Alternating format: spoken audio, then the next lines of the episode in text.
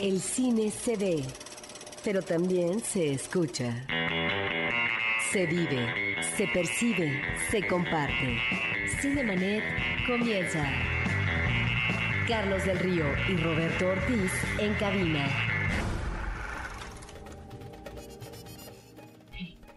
Saludamos al público de Cinemanet pues ah, en un festival como el de Morelia, que ya está en su onceava edición, estamos muy a gusto, además con el beneplácito y la atención siempre eh, muy atenta en este festival.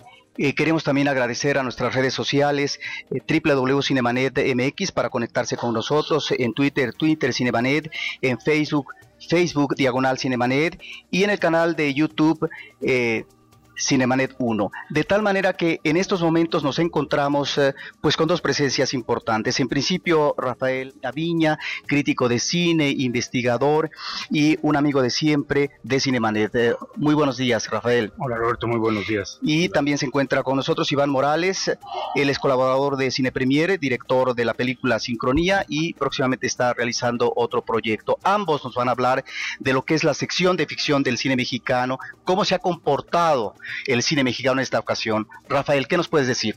Bueno, primero creo que entraba la pena mencionar que esta es una de las secciones este, más parejas que ha habido de, todos los festivales. O sea, realmente tú podías decir, híjole, pues por cuál te vas, ¿no? Porque en general todas son muy buenas. Este, y al menos la mitad son películas para premiarse, así, espléndidas, espléndidas películas. Y creo que va a ser una decisión muy difícil la de que van a tener los jurados, ¿no? Y más hasta para el mismo premio del público. O sea, hay como muchas emociones encontradas en las películas, desde una cuestión más dramática hasta el humor. Entonces, eso de entrada creo que sí ha sido de las mejores eh, secciones que, ha tenido el festival en mucho tiempo. Este, bueno, en primera pues, hola, muchas gracias por la invitación. Em, y sí, concuerdo totalmente, creo que sí está muy, muy reñida la, la competencia. O sea, creo que sí podría yo como identificar ahí unas favoritas, pero es eso, son favoritas plural, porque sí hay como varias que si gana la que sea, digo, felicidades a todos, o sea, se lo merecen, pues. Rafael Aviña, al grano, ¿qué cosa eh, nos enfrentamos a, qué cosa podemos deleitar en esta sección? Pues mira, se vieron muchas historias intimistas, sobre todo muchas historias de familia, particularmente eso fue como el, asunto principal, ¿no? Los padres, los hijos, eso fue algo difícil y todos lo trataron de una manera muy distinta. Entonces eso fue excepcional, ¿no? Incluso hay películas que llegan al mismo punto, pero desde diversas posturas.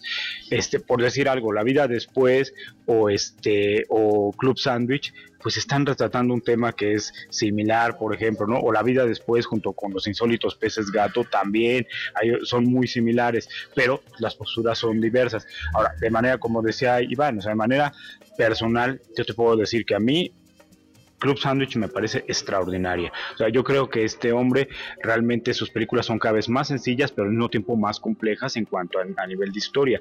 Pero ves cómo el, el, avance de él es así, es un tipo que va para arriba, cada vez es mejor, mejor, mejor. A mí me parece sensacional esa película. Yo le daría el premio a esa, pero es un gusto muy personal. Y como dice Iván también, como apunte es cierto, o sea, si se lo dieran a cualquiera, te quedas conforme porque de verdad que viste cosas muy interesantes. Ahora, La Jaula de Oro es una película que tiene muchísimas posibilidades de ganar.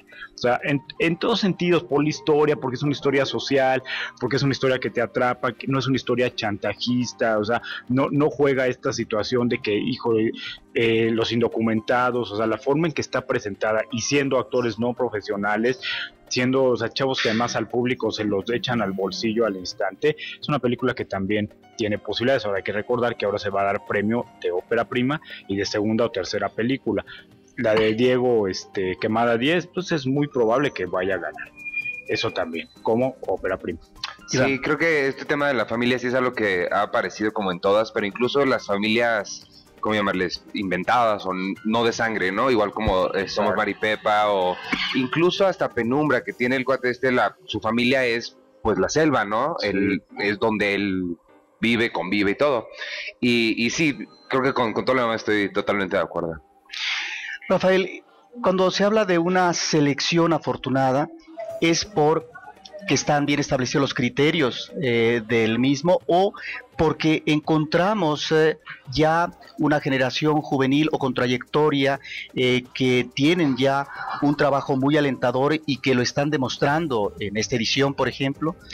Mira, yo creo que en ese sentido, algunas situaciones eh, como el 226 es algo que ha ayudado bastante porque eso ha propiciado que muchos realizadores que debutaron con alguna película interesante tengan la posibilidad de poder volver a meter otro proyecto. O sea, no es de que ya este, te busques el 226 y entres y no, porque también pasas por otros filtros, o sea, en Fidecine, Foprocine, a mí me ha tocado estar en esas comisiones de, Fidecine y de Foprocine, en donde se leen múltiples proyectos y, y, que pues a lo mejor hay algunos muy buenos y que se quedan en el camino.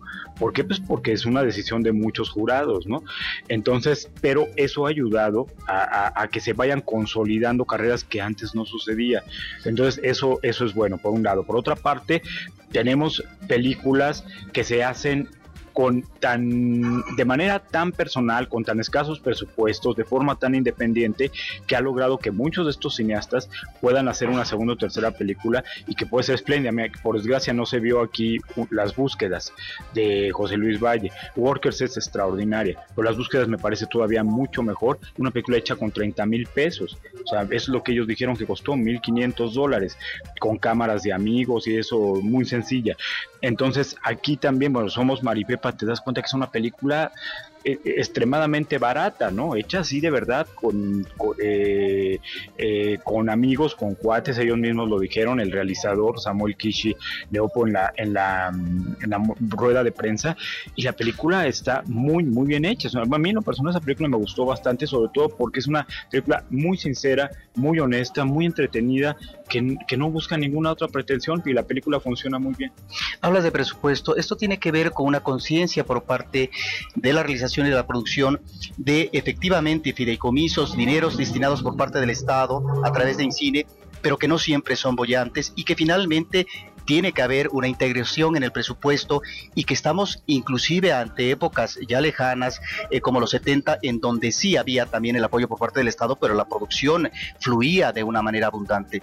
Sí, exacto, pero ahora hay que recordar que se filman 70 películas mexicanas al año, que es un, es una, es un número muy alto, muy, muy alto también hay que, hay que decirlo, de esas 70 se estrenan alrededor de 40, 50 y no llegan a, cartelera todas. Y tienen horarios, algunos de ellos horarios muy malos y es otro problema con la exhibición, pero también es un hecho que ahora hay cineastas que deciden no tener los apoyos del Estado y lanzarse por su cuenta, como fue el caso de Maripepa o esta película que hizo este José Luis Valle de, de las búsquedas. Y hay otros que buscan el, siempre el financiamiento pues, del Estado y lo del 226 y que lo logran conseguir porque son directores que ya tienen más o menos una trayectoria.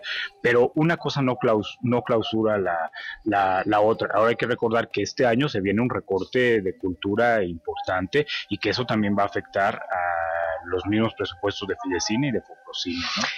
Rafael, tenemos que despedirte porque vas a ver una función en cinco minutos. Eh, sobre esto último, ¿tú crees que la comunidad cinematográfica reaccione para tratar de que se allane el camino de una manera más favorable con respecto a la cuestión presupuestal o tú crees que la moneda ya está echada? No, la moneda ya está echada. O sea, la, comunidad de todas maneras obviamente va a reaccionar, va a protestar, pero también el asunto es, y vuelvo a repetir lo mismo, que nos encontramos con cineastas que independientemente de esta cuestión de los presupuestos, ellos tienen historias que contar y las van a contar de la manera en que puedan hacerlo.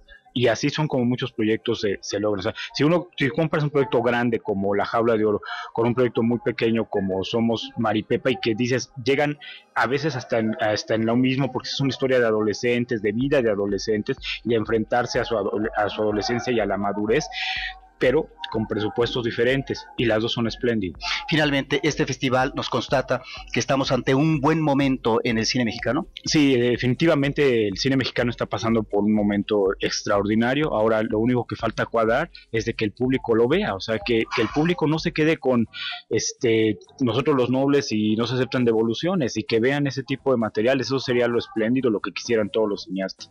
Rafael, muchísimas gracias. Roberto, muchas gracias. Iván, muchas gracias. Que estén muy bien. Buen día. Adiós. Nos quedamos contigo, Iván.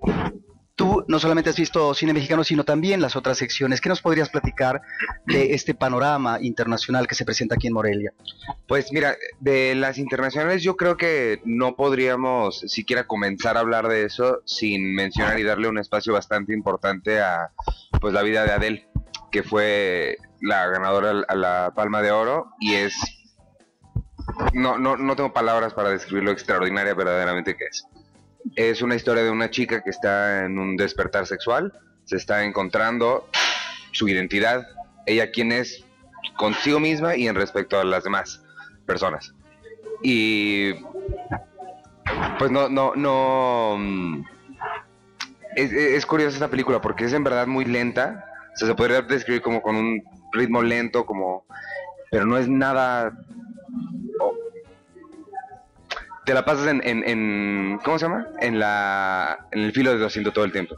Logra capturar tu, tu, atención desde el primer momento y no te sueltas al final y dura tres horas diez. Creo que esa sin duda es por mucho la más, pues la más destacada de las internacionales. También hubieron varias cosas como, es, lo padre de este festival que es como muy variado. Estuvo igual, eh, así como estuvo la Palma de Oro, estuvo la nueva de Robert Rodríguez, Machete, que también es Machete Kills, perdón. Es como la, pues es lo mismo que la anterior ¿no? Estuvo también Gloria, una chilena que se estrenó ayer, también muy buena esa película, es la historia de una, igual también es un despertar sexual, pero de una señora ya de edad bastante avanzada, como el regresar a esa juventud olvidada, por llamarle, y es una película muy alegre, que es lo que uno usualmente extraña mucho de este tipo de festivales, donde las películas tienden a ser más serias y pesadas. Esta es Gloria, es una película muy, muy alegre, muy bella, muy sobre celebrar la vida y pues yo esas son las que las que más destacaría de, la selección pues, internacional, por llamarle, ¿no? Y la presencia de personalidades eh, del mundo cinematográfico como Jodorowsky, del cual hay una retrospectiva, Tarantino y demás, ¿qué nos puedes decir? Pues mira, Tarantino estuvo corriendo de, de entre el hotel y la sala, no, entonces no hubo como mucha oportunidad de verlo más que fugazmente, creo que estuvo, estuvo presentando varias varias películas que él trajo de su colección privada. Yo no tuve oportunidad de ver ninguna, pero, pero pues también son... Y también la razón de no verlas es que hay muchas cosas que no puedes encontrar en otros lados, o por lo menos en pantalla grande, y creo que las, de, las que trajo él sí son como pues, fáciles de encontrar en otros lados. ¿no? Em, Robert Rodríguez dio una conferencia, también estuvo bastante, bastante interesante. Jodorowsky, pues es Jodorowsky, ¿qué te digo? Viene a decir frases eh, intelectuales, algunos dirían pseudo intelectuales, algunos dirían interesantes, otros dirían que no tanto. Depende de, la perspectiva de cada quien y pues a presentar sus películas anteriores y la nueva que tampoco tuve oportunidad de ver porque a mí Jodorowsky no es mi favorito, digamos. Habría que ver qué es lo que pasa con Jodorowsky en la actualidad con estas dos últimas películas que se presentan de él. ¿Qué más viste en el plano internacional? Eh, en el internacional es casi todo lo que, lo que vi porque sí me enfoqué mucho en el cine mexicano que son las que pues no sé, las que disfruto más poder ver en pantalla grande que luego en, el DF es un poco más complicado. Justo lo que decían, como nada, casi no todas se estrenan en salas comerciales, uno tiene que ir hasta la cineteca y a mí la cineteca me queda muy lejos. Entonces sí aprovecho como para verlas acá en pantalla grande y sí es como una experiencia totalmente diferente. ¿Qué es lo que más te gustó del cine mexicano, de ficción documental y cuáles son tus favoritas? Híjole, está, está difícil porque sí está, sí está reñida la competencia. Yo no sé si yo estaría entre Somos Maripepa, de la que están hablando ahorita, que me parece una película, yo la palabra que utilizaría para describirla es fresca. Es la historia de unos chavos que quieren poner una banda de rock. Punto. Así, y, pues es eso, son, son chavitos que están teniendo su grupo musical, escriben sus canciones, se pelean con sus novias, se pelean entre ellos. Y esto lo que a mí yo la estoy relacionando mucho con, en esencia, no en trama ni, ni nada, pero como que en esencia, con lo que fue Clerks y con lo que fue Slacker en este a principios de los 90 en Estados Unidos, siento como que es esa misma onda fresca de vamos a contar una historia ya, ¿no? Y el tipo de película que siento que inspira a gente a hacer cine. Rafael Amilla hace un momento nos decía que el cine nacional está pasando por un buen momento, por directores que están consolidándose, eh, no obstante su breve carrera, como Fernando Enke y otros más que estamos viendo aparecer eh, y que finalmente dejan aquí la huella en el Festival de Morelia. ¿Qué nos puedes decir? Creo que, creo que sí, creo que tiene toda la razón. Creo que a mí, sobre todo yo que destacaría del cine mexicano ahorita y viéndolas todas juntas como en un mismo lugar y una tras otra, creo que el cine mexicano está encontrando su voz. Y eso me parece bien importante, una identidad propia. Porque hasta ahora, y no digo que esto ya se haya terminado, por supuesto que no, pero sí siento un cambio. Hasta ahora hemos intentado, pues, lo que hace cualquier persona cuando va empezando. Uno cuando empieza a tocar el piano, lo primero que hace es empieza a imitar a la gente que le gusta. ¿no? Cuando empiezas a hablar otro idioma, lo primero que haces es hablar frases, repetir. Siento que el cine mexicano hasta ahora ha estado repitiendo fórmulas pues sobre todo hollywoodenses, o intentando repetir. Entonces hemos tenido películas que tienen la fórmula de la comedia romántica, la fórmula de la película de acción, pero son estereotipos o, fórmulas que funcionan dentro de un contexto muy específico, que es el, norteamericano. Y en México no necesariamente. Y siento que aquí, viendo todas estas juntas, ves realmente una identidad que se empieza a formar del cine mexicano, una identidad eh, sí contemplativa, pero no aburrida. Ya muchos de estos cineastas de estas películas que vemos hoy son, yo las describiría como contemplativas, pero no es una contemplación que te lleva a quererte suicidar. Es una contemplación que te lleva a querer saber más de lo que está sucediendo. Eh, destacaría Las Horas Muertas, por ejemplo, que es una película de un chavito que está en un hotel y se llama Las Horas Muertas porque es eso. Y a mí, honestamente, me daba mucho miedo entrar a verla porque dije, híjole, ya conocemos las películas cuando son aburridas y esta se llama Las Horas Muertas. O sea, va a ser, voy a ver un ventilador toda la, película. Y pues no, o sea, es un chavito que sí tiene, se encarga de, se queda a cargo de un motel, el motel de su tío, y pues lo ves cambiar las sábanas, recibe a algunos huéspedes, conoce a una niña, es como sobre su despertar sexual igual. Igual los temas de la familia están muy presentes, aunque no ves a su familia, sientes su presencia todo el tiempo. Y es una contemplación muy agradable, porque estás pasando tiempo con ellos y tienes ganas de seguir pasando tiempo con ellos. Y como otra película eh, de Eimke, no estamos en el caso de las horas muertas ante este registro muy interesante, esta mirada no solamente hacia la provincia, sino a este manejo cotidiano de la inmediatez, del tedio, del no pasa nada, aunque finalmente pasan cosas. ¿Qué es lo que sucede en un motel en medio de la carretera? ¿Quiénes llegan? ¿A qué le apuestan? a la inmediatez del placer sexual, qué tipo de parejas y también en este caso, como tú decías, la iniciación sexual de un chico adolescente.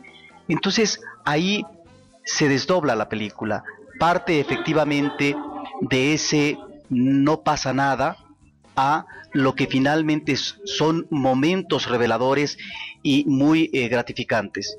Sí, es que yo creo que es eso, creo que también nosotros como espectadores estamos acostumbrados a las, a las fórmulas del cine que conocemos. Y entonces que te enfrentes con un lenguaje diferente, con un lenguaje mucho más pausado, mucho que no va sobre trama, no va sobre A te lleva a B, te lleva a C y hay una sorpresa. No es así. Simplemente son otras estructuras y otras formas que en cuanto te acostumbras, en cuanto le agarras pues, la onda, ya te quedas y te atrapa totalmente.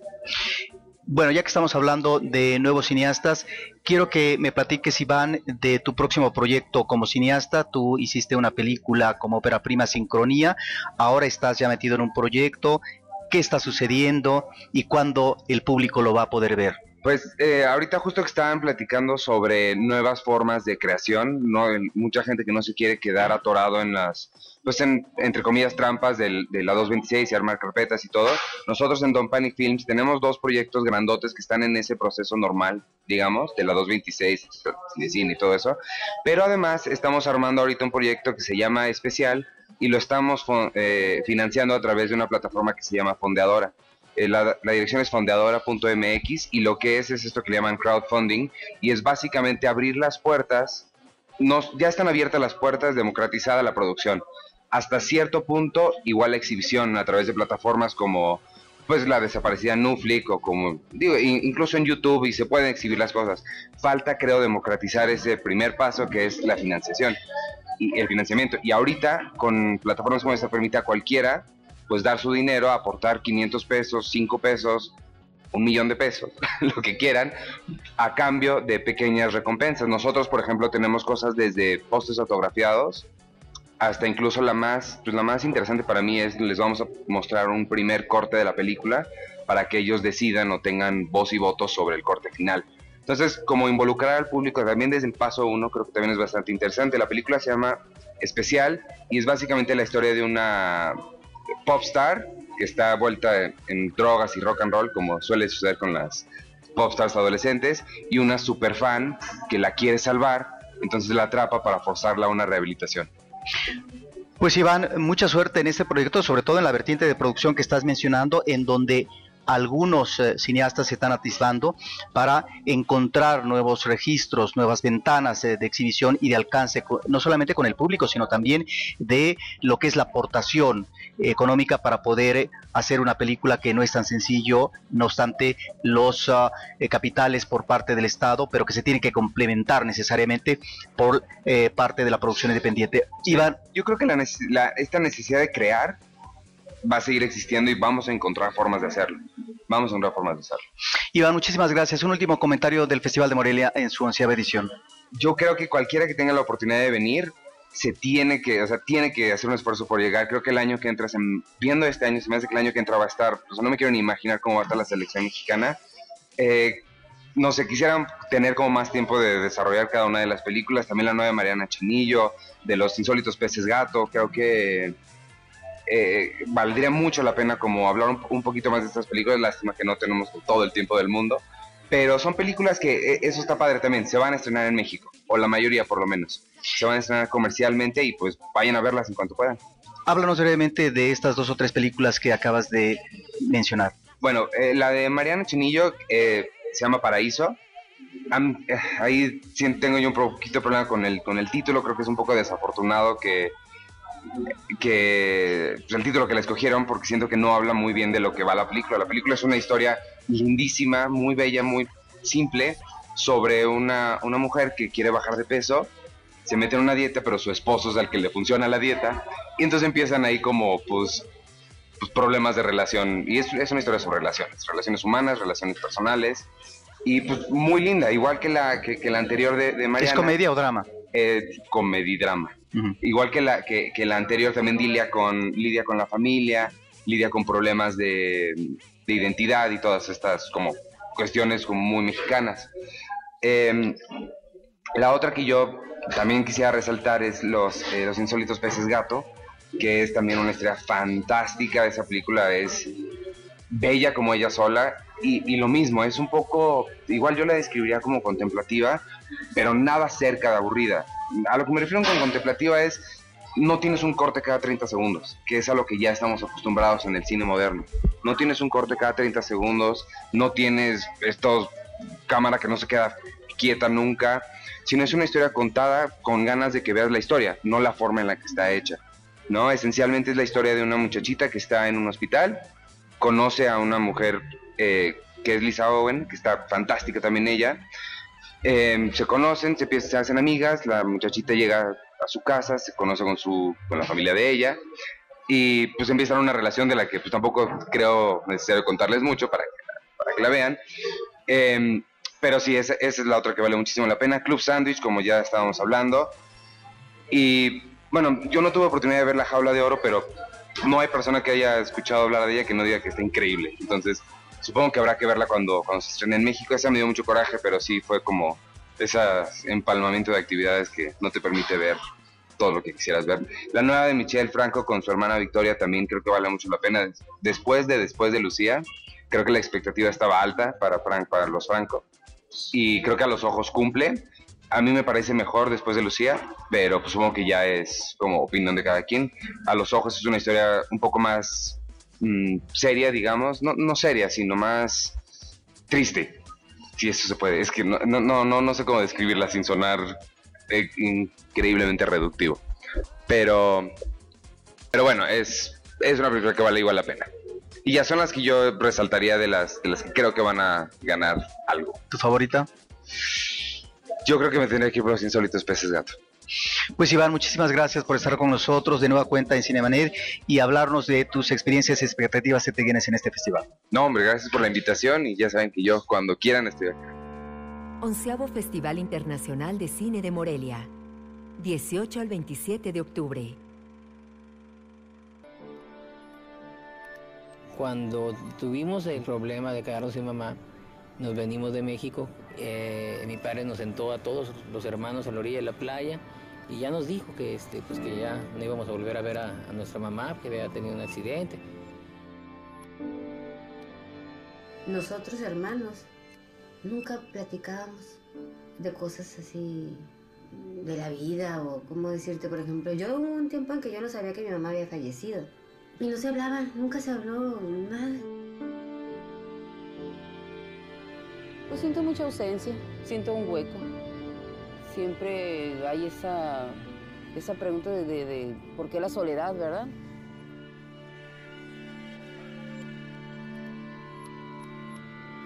Por muy terrible, muy fuerte que sea una verdad, es mucho mejor, mucho más sana que la más dulce y tierna de las mentiras.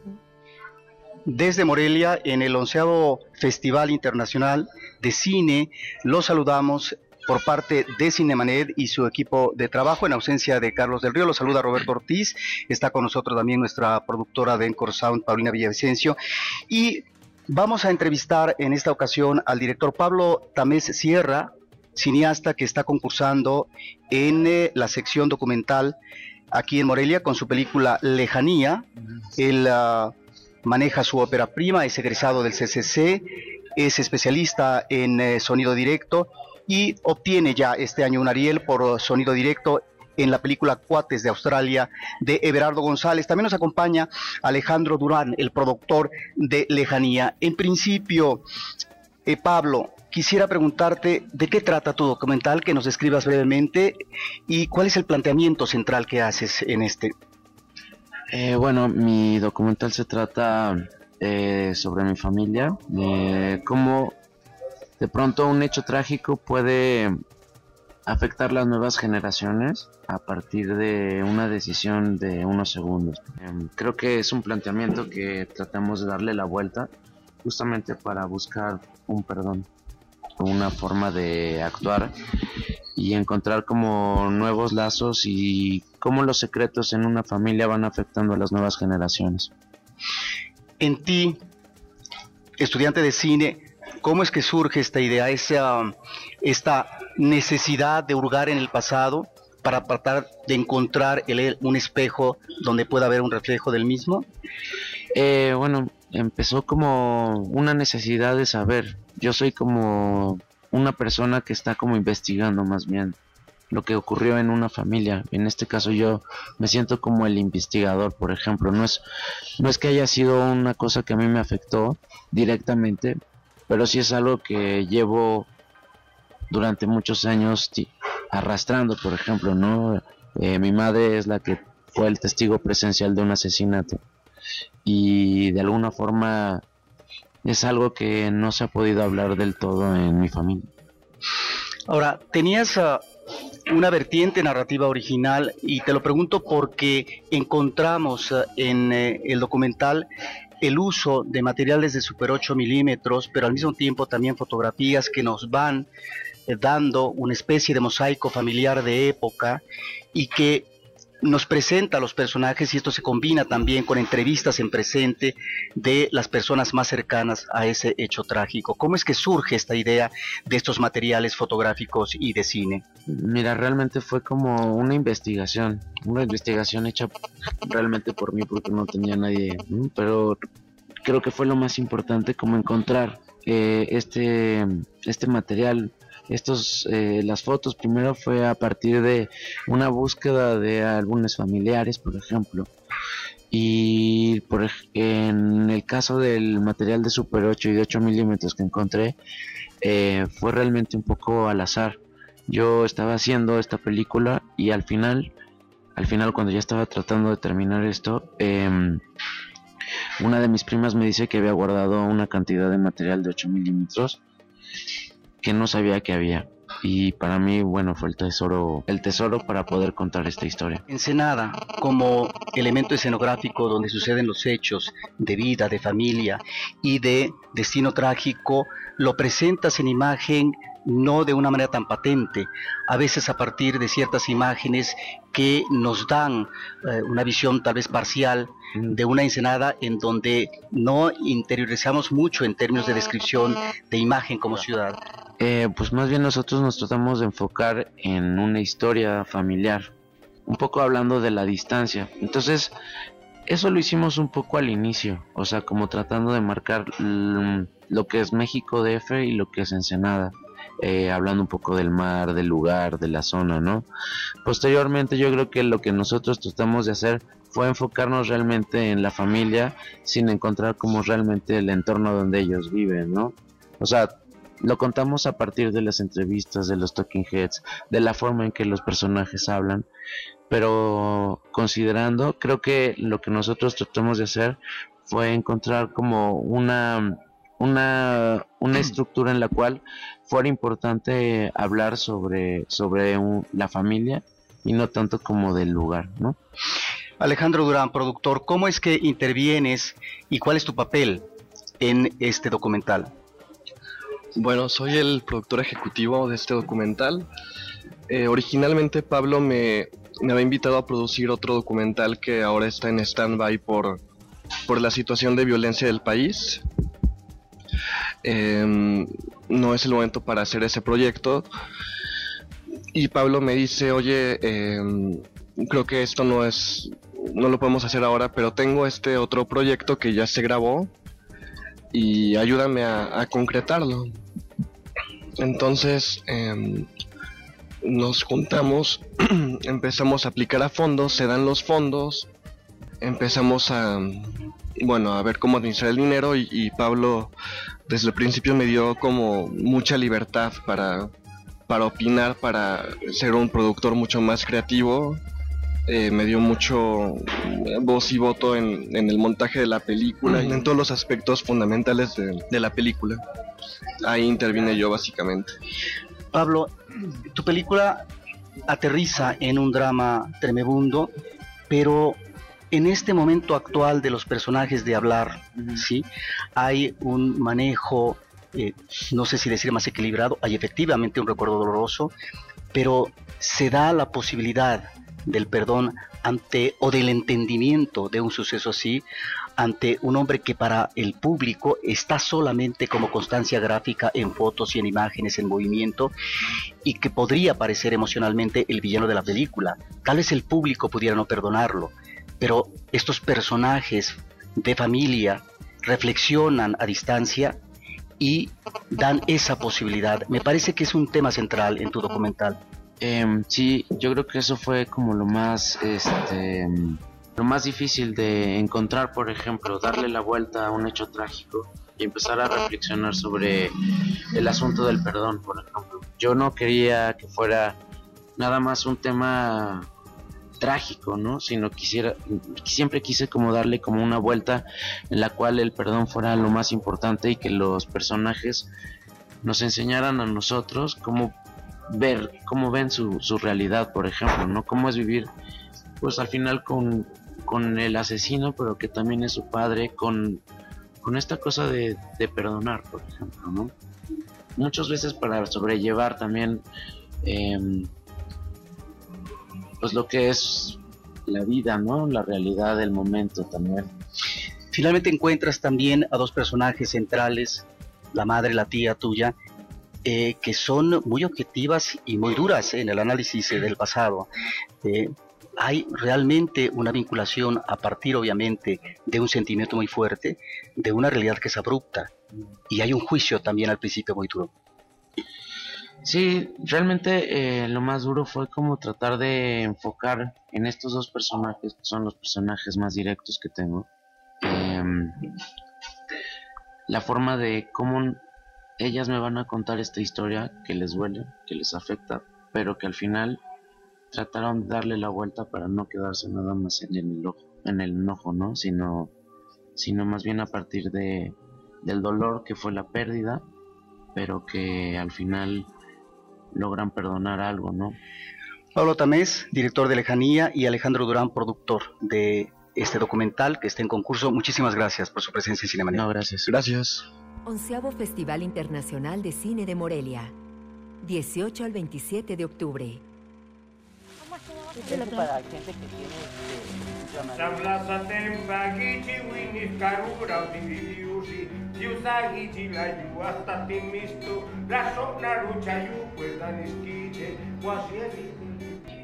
En la parte final de este programa de Cinemanet dedicado a la onceava edición del Festival Internacional de Cine de Morelia, eh, tenemos el gusto de saludar a Edson Caballero, director del documental Atempa, que está concursando en la sección de largometraje documental. Él también tiene un corto que está participando en estos momentos que es Now. Now. Misteco Now.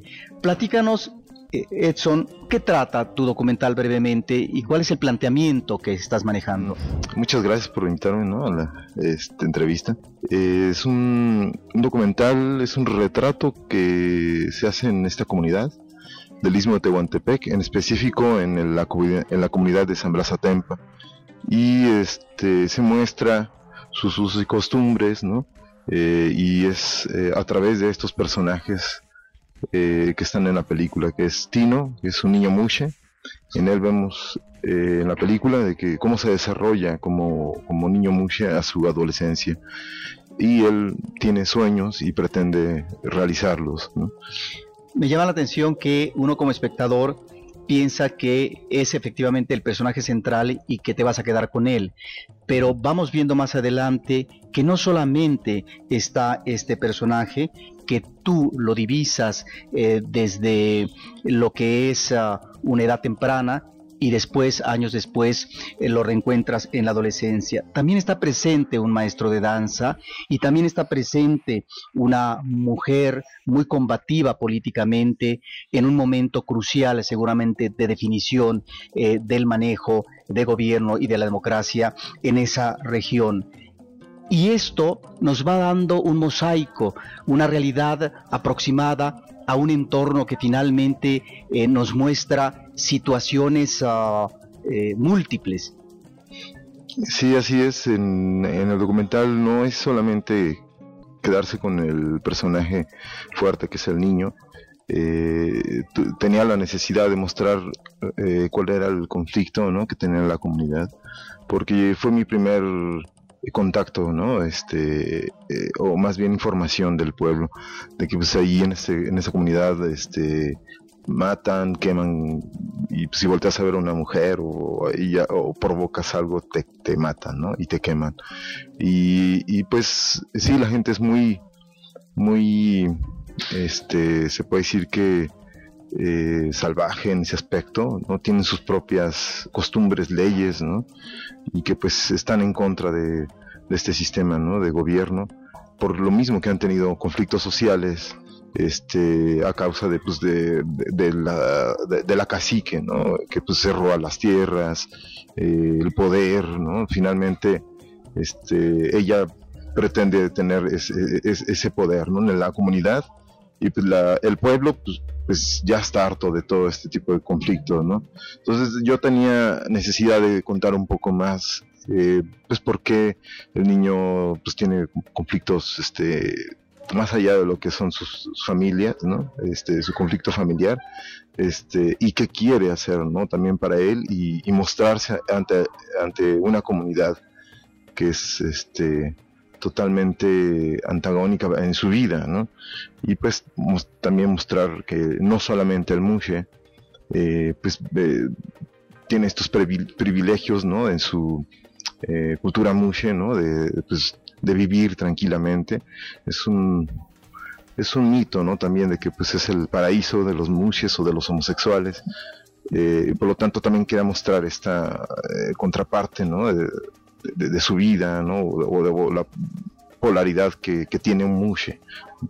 El Mushe es un personaje importante en tu documental y el cine mexicano de los últimos años ha hecho patente este personaje. Recuerdo una película de Alejandra Islas que se llamó Mushes, auténticas, intrépidas, buscadores de peligro. También está Ramo de Fuego. Platícanos qué es un Mushe si estamos ante eh, una realidad regional que nos separa no del estereotipo, sino de lo que es una mera preferencia eh, sexual, en este caso la preferencia homosexual, o estamos ante otra realidad con respecto al mushe en esta parte del sureste mexicano? Sí, pues es una, una cultura muy este, eh, pues, antigua, ¿no? Se, se, se, ha dicho que pues sí, o sea, se, se, ha estudiado que realmente existió, ¿no? Esta eh, cultura homosexual ¿no? de los prehispánicos y fue bueno ahora en la actualidad fusionada con los este la cultura española y, pues también con eh, esta cultura presente, ¿no? que viene de, transnacional, ¿no? De los este, homosexuales gays. Entonces, eh, finalmente, pues eh, no se ha perdido. Esta esencia de lo que es el mushe, que es el hombre de la casa, que se quede se queda a disposición de la familia, a cuidar la madre, a apoyar también al padre, ¿no? Este, finalmente él eh, aporta mucho sentido al, equilibrio de, lo que es, la familia. Eh, y es la eh, la dualidad entre hombre y mujer. Entonces esto amplifica un poco más la participación en la sociedad así como pues ellos tejen ellos hacen las, los adornos este, hay una diversidad también entre ellos mismos, no, solamente se visten, eh, se supone que el mushe eh, hace mucho tiempo, hace siglos, ¿no? Hace dos siglos tal vez, pues no se vestía, pues andaban solamente con camisas, eh, frecuentemente de negro, con sus este, cadenas de oro, este, pues afeminados, y todo el mundo sabía que ese era un mushe.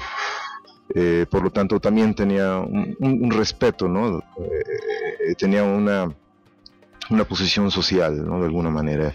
Platícanos de dos cosas que observo en tu documental. Están las ilusiones de estos personajes, que a veces eh, podríamos decir termina, sino en frustración, en un anhelo que finalmente no logra aterrizar del todo en lo que puede ser la concreción del amor, por ejemplo, en el maestro de danza, o de este chico que remata una ilusión al ser en este caso pues eh, la reina de las velas eh, de un festejo que se hace anualmente.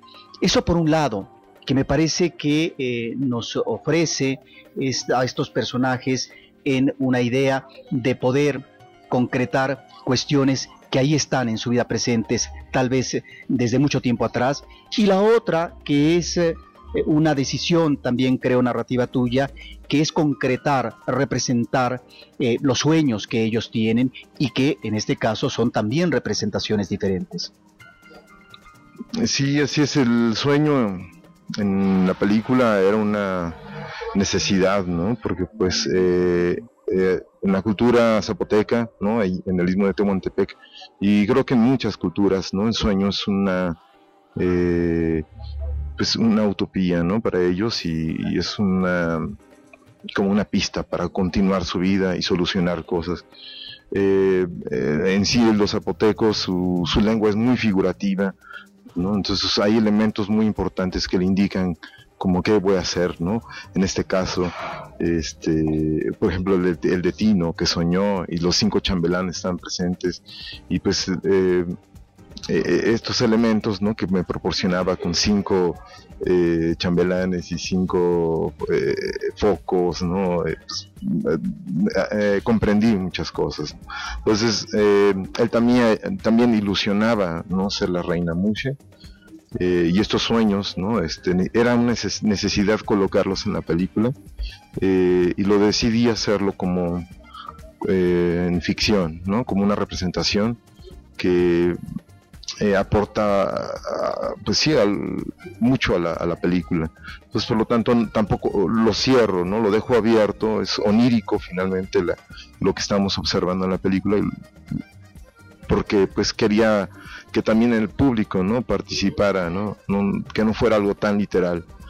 Este por lo tanto pues este creo que así debe de ser como el cine no no, no tan televisivo eh, que sea un trabajo eh, artístico, pues en este caso mi trabajo es eh, cine de autor, ¿no?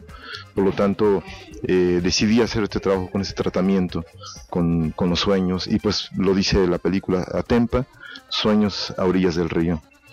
¿Qué es un uh, significado náhuatl? Sí, Atempa es vivienda a orillas del río, y pues por lo tanto necesitaba colocar este, algo semejante, ¿no? Este, pues con el significado del, de Atempa. Ahora bien, hay eh, en tu película dos momentos, decía yo al principio, de ver a un niño Mushe y luego ya en lo que es años después su adolescencia, el remate en un anhelo que es ser reina eh, de una festividad. Esto nos habla que finalmente estuviste en dos momentos y que te involucraste seguramente con eh, este entorno social de tus personajes y que habla también de una convivencia. Platícanos cómo es que surge el proyecto y cómo es que te integras también a una comunidad que de repente por lo que dices tampoco es a veces tan fácil eh, poder abordarla eh, porque hay personalidades o personajes muy fuertes.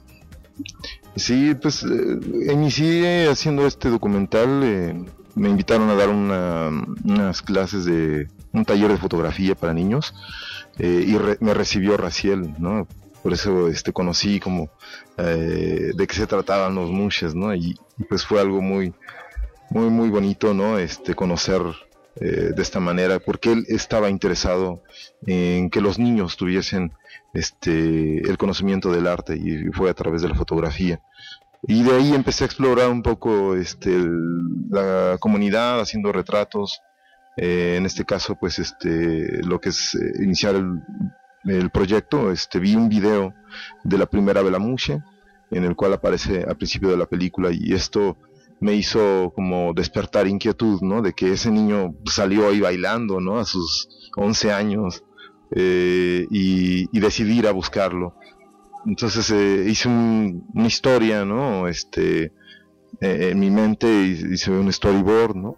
Que se lo enseñé al niño llegando, le dije, oye, pues este, me gustaría hacer esto contigo. Y él accedió, accedió a trabajar, ¿no? Entonces, este, también tenía em, el, tratamiento de hacer eh, docuficción con él este, para hacer como este montaje ¿no? de, su vida. Y en la entrevista pues me iba diciendo más cosas que yo no me esperaba, ¿no? que pues, sí tenía este, sus sueños y quería hacer esto. Entonces eh, fue creciendo poco a poco el proyecto. Entonces eh, se se prestó como para hacer un, largometraje, ¿no? Y más cuando iba eh, indagando en el pueblo buscando más este elementos para enriquecer el proyecto, pues este mucho mejor, ¿no? Eh, necesitaba contar algo más, ¿no? Entonces, por lo tanto, fue un trabajo de cinco años en el cual se ve el, niño creciendo, ¿no? De, de, los 11 hasta los 16 años en la película. Entonces, eh, Mayra, que es la eh, uno de los personajes, este, necesitaba que ella me, hablara un poco más del conflicto en la, comunidad, de por qué están así, luchando, y eh, ellos tomaron en el 2005 el Palacio Municipal y pues sí se puso, un enfrentamiento muy fuerte que hasta llegaron los este, granaderos, ¿no? De, este, e incluso desde Oaxaca, ¿no? Llegaron a controlar esta comunidad. Y bueno, y Raciel, pues también este, tiene este proceso. No se nota en eh, Raciel y Mayra el proceso cronológico, ¿no? Como el niño, que pues este finalmente es, eh, el niño se ve el, proceso de crecimiento de, de 11 a, o sea, sí, ¿no? 11, 12, 13, 14, 15, 16, que es este ya en su reinado, ¿no? Pero pues este quería más bien mostrar eh, la vida íntima de ellos, ¿no? de cómo van a solucionar eh, en ese momento este, sus conflictos, ¿no? y pues también eh, encontrar la felicidad, porque pues finalmente querían hacer una película de la vida y de la vida de, este, de una comunidad no arraigada. Pero esta búsqueda de la felicidad enfrenta problemáticas ah, inmediatas de tipo familiar que se arrastran de tiempo atrás. En el caso del personaje de Raciel, hay un rechazo de la familia, le quitan inclusive la casa, pero él con Donaire sigue adelante. Es decir, hay una situación de dificultad ante una preferencia sexual el rechazo, que en principio puede ser social, pero de manera inmediata, que puede ser lo más doloroso y lo más determinante de la familia. Y en el caso también del niño Munche, vemos ¿no? que desde el principio eh, la familia está desintegrada porque está la separación de la madre y hay dos oh, opiniones con respecto a la liga sentimental amorosa con el padre. La los que ven de fuera y dicen el padre es así y finalmente él aceptando o no a estas dos figuras importantes de la vida que son el padre y la madre. Sí, así es. Pues yo finalmente en este trabajo yo no quería hacer una postal como lo que es clásico eh, y, también el Oaxaca, ¿no? Mostrar a los oaxaqueños este, de esta manera como lo hace pues turismo del estado y no pues, yo quería mostrar finalmente una historia más ligada a, la realidad, ¿no?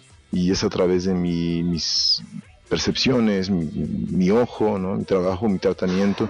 Por lo tanto, necesitaba colocar o, descartar estos este, estereotipos que se manejan de, del, del mushe, ¿no? Y de que es el paraíso para todos los homosexuales. Entonces, eh, yo necesitaba colocar eh, algo más allá de lo que es un, o sea, la vida íntima de, un mushe, ¿no? Entonces eh, eh, yo ocupé estos elementos como antagonismo, ¿no? De que pues este no tienen a su madre, están despojados, eh, para también darle fortaleza ah, y seguimiento a la, al, ¿cómo se llama? Ah, pues sí, al, tema y a la película. Entonces yo, yo no provoqué eso, ¿no? Eso estaba ahí. Por lo tanto, aproveché el momento como para desarrollarlo. Hablas de enriquecimiento en el documental y me parece que habría que destacar el papel de la música. Háblanos brevemente de esto. Sí, la música es, eh, son minuetes, es música fúnebre, es de la época 1800 y 1900 y es eh, de Atilano Morales, es un gran músico que existió en esta época. Eh, y bueno, los músicos me hablaron y me dijeron, oye, pues ayúdanos a, a rescatar la música porque se está perdiendo aquí en San Blas y es de San Blas Atempa, porque eh, era un blaseño que aportó mucha este, música en, la comunidad y en el, estado. Eh, y es una, eh, una recopilación que hice, fue muy difícil realizarlo porque los músicos este, pues sí, no tienen dinero, yo los juntaba para hacer como estas este, grabaciones eh, en una sala o, en el exterior, pero pues fue imposible, no, o no llegaban unos o llegaban borrachos, entonces necesitaba cazarlos, ¿no? En, en la Semana Santa cuando realizan estas, este, eh, eh, tocan los minuetes o los cantos también les dicen. Eh, y bueno, es una, son 60 minuetes los que existen. Hablé con el, el que tiene todo este, este rescate de, de, todas las partituras ¿no? de, la música. y me dijo que su sobrino, que es Tino, Tino Güero, así le dicen, y pues él me dio eh, un poco más, me ilustró un poco más de qué se trata y pues de este, finalmente pues eh, eso me ayudó como para eh, definir un poco cuáles son los minuetes más este, alegres, ¿no? un poco más tristes y pues hice una selección de 16 minuetes para proporcionar o para definir con cuál voy a trabajar eh, en cada personaje, ¿no? En qué, y en qué momento podré realizarlo. Finalmente, sí hay un, producto cultural musical ahí que se rescató y se está utilizando como música eh, o banda sonora. Atempa, documental que está en el Festival de Morelia y que nos ofrece esta mirada de los nuevos cineastas a provincia o a ciertos entornos en donde ya no digamos el cine de ficción, sino a veces eh, ni siquiera el documental se anima a aterrizar en estas otras realidades. Enzo Caballero, te agradecemos mucho desde Cinemanet que hayas estado con nosotros y nos hayas platicado de este proyecto tan importante como Atempa. No, pues muchas gracias a ustedes por invitarme y también gracias por este pues por la oportunidad, ¿no? De estar aquí y en el Festival de Morelia. Muchas gracias. Pues uh, desde Cinemanet queremos despedirnos en esta onceava edición del Festival Internacional de Cine de Morelia, donde tuvimos la oportunidad de platicar con dos críticos de cine, Rafael Aviña y también Iván Morales, uh, al mismo tiempo él es cineasta, pero también eh, estuvimos con Edso Caballero, director de Atempa, con eh, Pablo Tamé Sierra, director de Lejanía, dos documentales eh, que ahí están en la recta final eh, de esta sección importante en Morelia. Y desde Cinemanet nos despedimos, no está con nosotros en esta ocasión Carlos del Río, sí está presente y de manera contundente y afortunada nuestra productora Paulina Villavicencio. Y les recordamos que nos pueden conectar, se pueden comunicar con nosotros a través de www.cinemanet.mx, también en las redes sociales está Twitter Cinemanet, Facebook Diagonal Cinemanet y en el caso de YouTube, el canal de YouTube Cinemanet 1. Desde Morelia, desde la sala de prensa nos despedimos. eh, quienes eh, formamos parte del equipo de Cinemanet y seguiremos hablando con ustedes de cine, cine y más cine.